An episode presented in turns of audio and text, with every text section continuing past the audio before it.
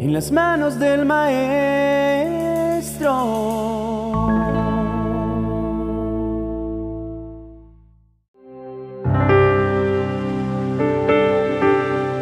Muy buenos días. Reciban un saludo de paz en Cristo Jesús y sean llenos sus hogares de la presencia del Espíritu Santo. Quisiera comenzar esta reflexión con una verdad que nos servirá como base para el resto del mensaje.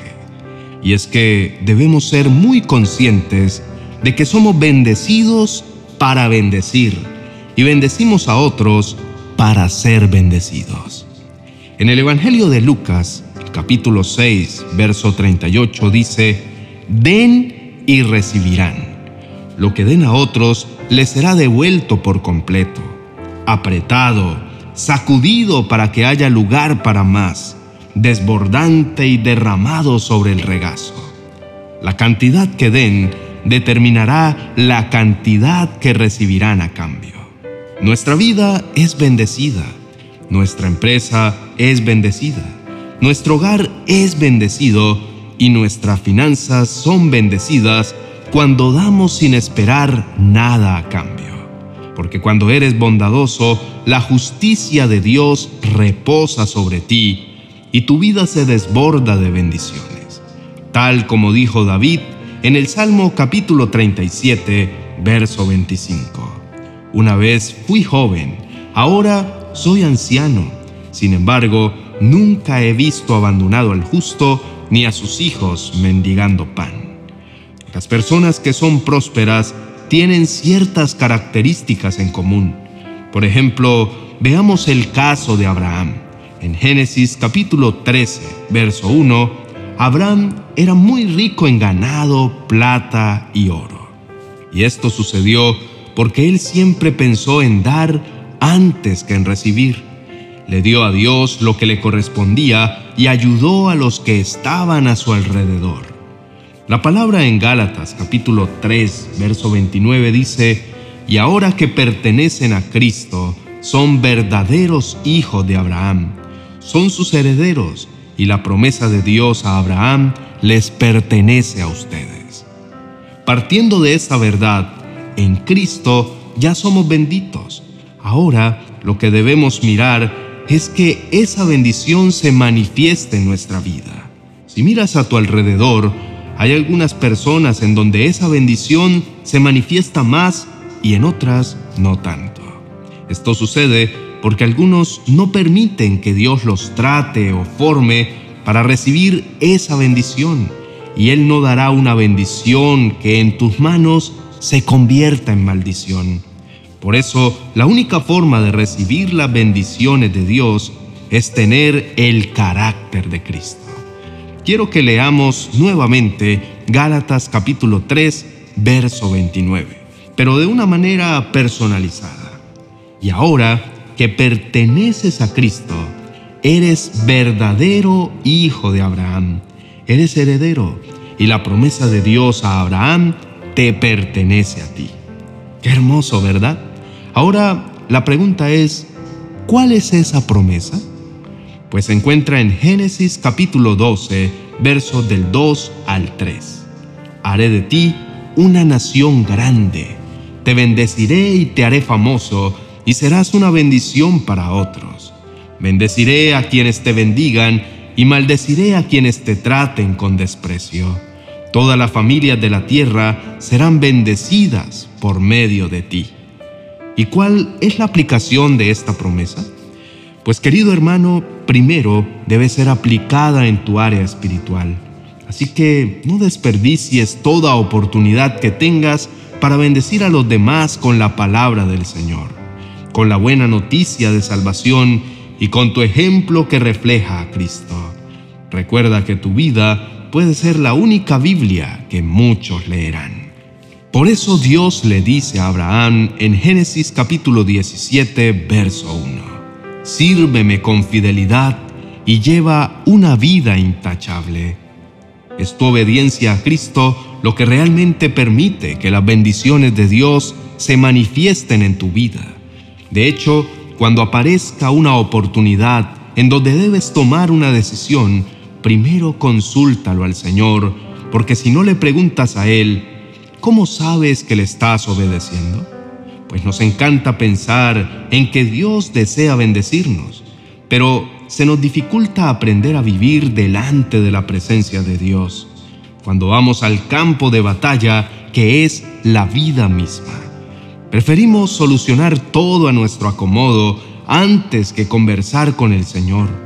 Usamos las palabras para decir, Dios es mi prioridad, pero los hechos dicen todo lo contrario, porque primero está mi familia, primero están mis hijos, mi trabajo, la economía estable de la casa o resolver situaciones antes que tener una relación íntima con el Señor.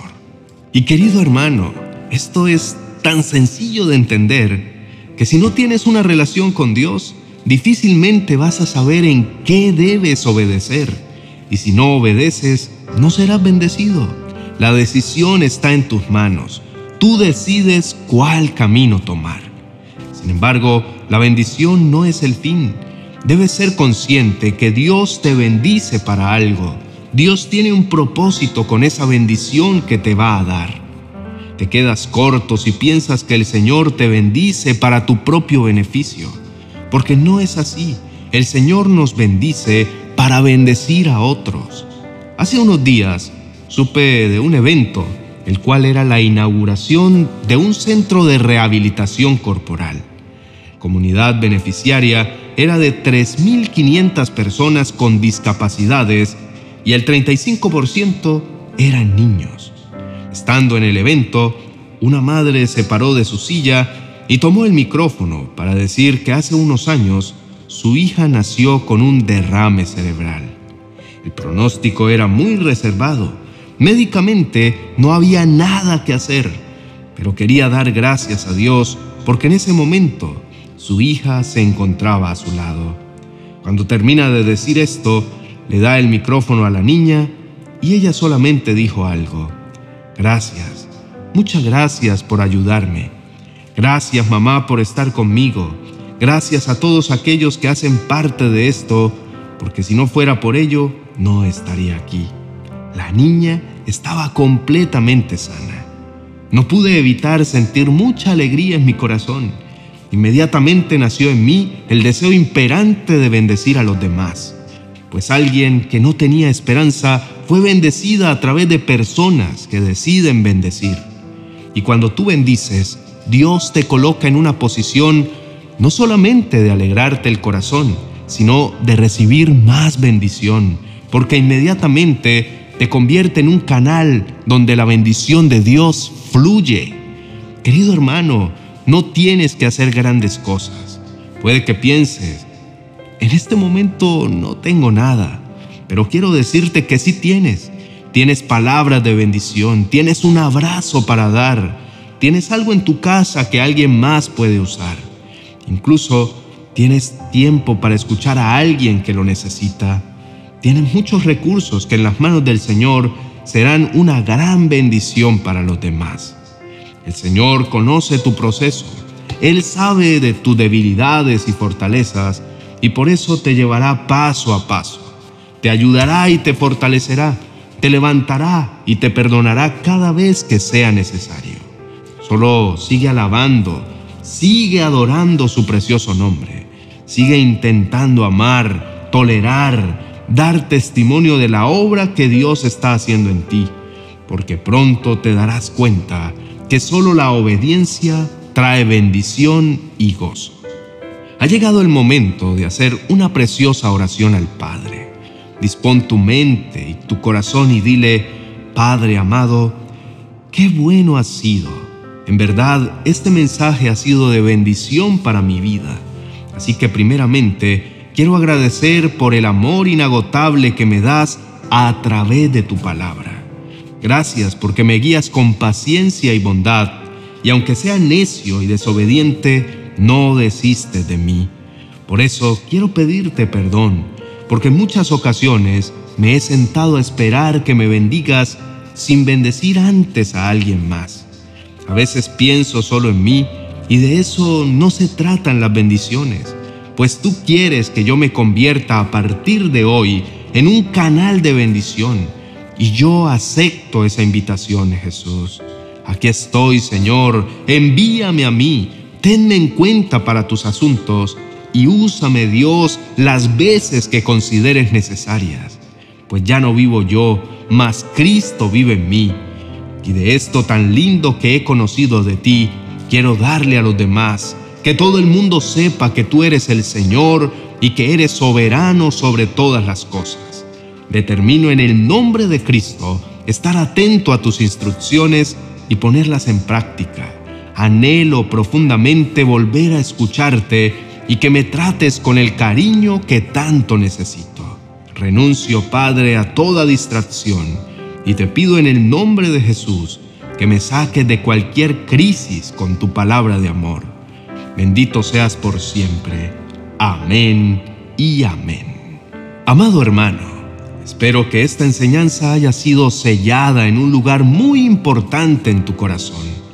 Es momento de darle gracias a Dios por la cantidad de promesas que escribió para ti y que efectivamente se harán realidad si decides entregar tu vida por completo a su voluntad.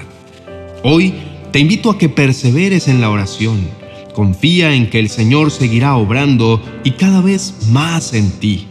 Sé que puede ser difícil, pero por eso quiero invitarte a que veas el siguiente vídeo en el que aprenderás a orar de manera genuina y transparente. Escúchalo, no sin antes suscribirte y dejarnos un comentario. Te dejo el vídeo en la tarjeta a continuación para que puedas escucharlo. Bendiciones.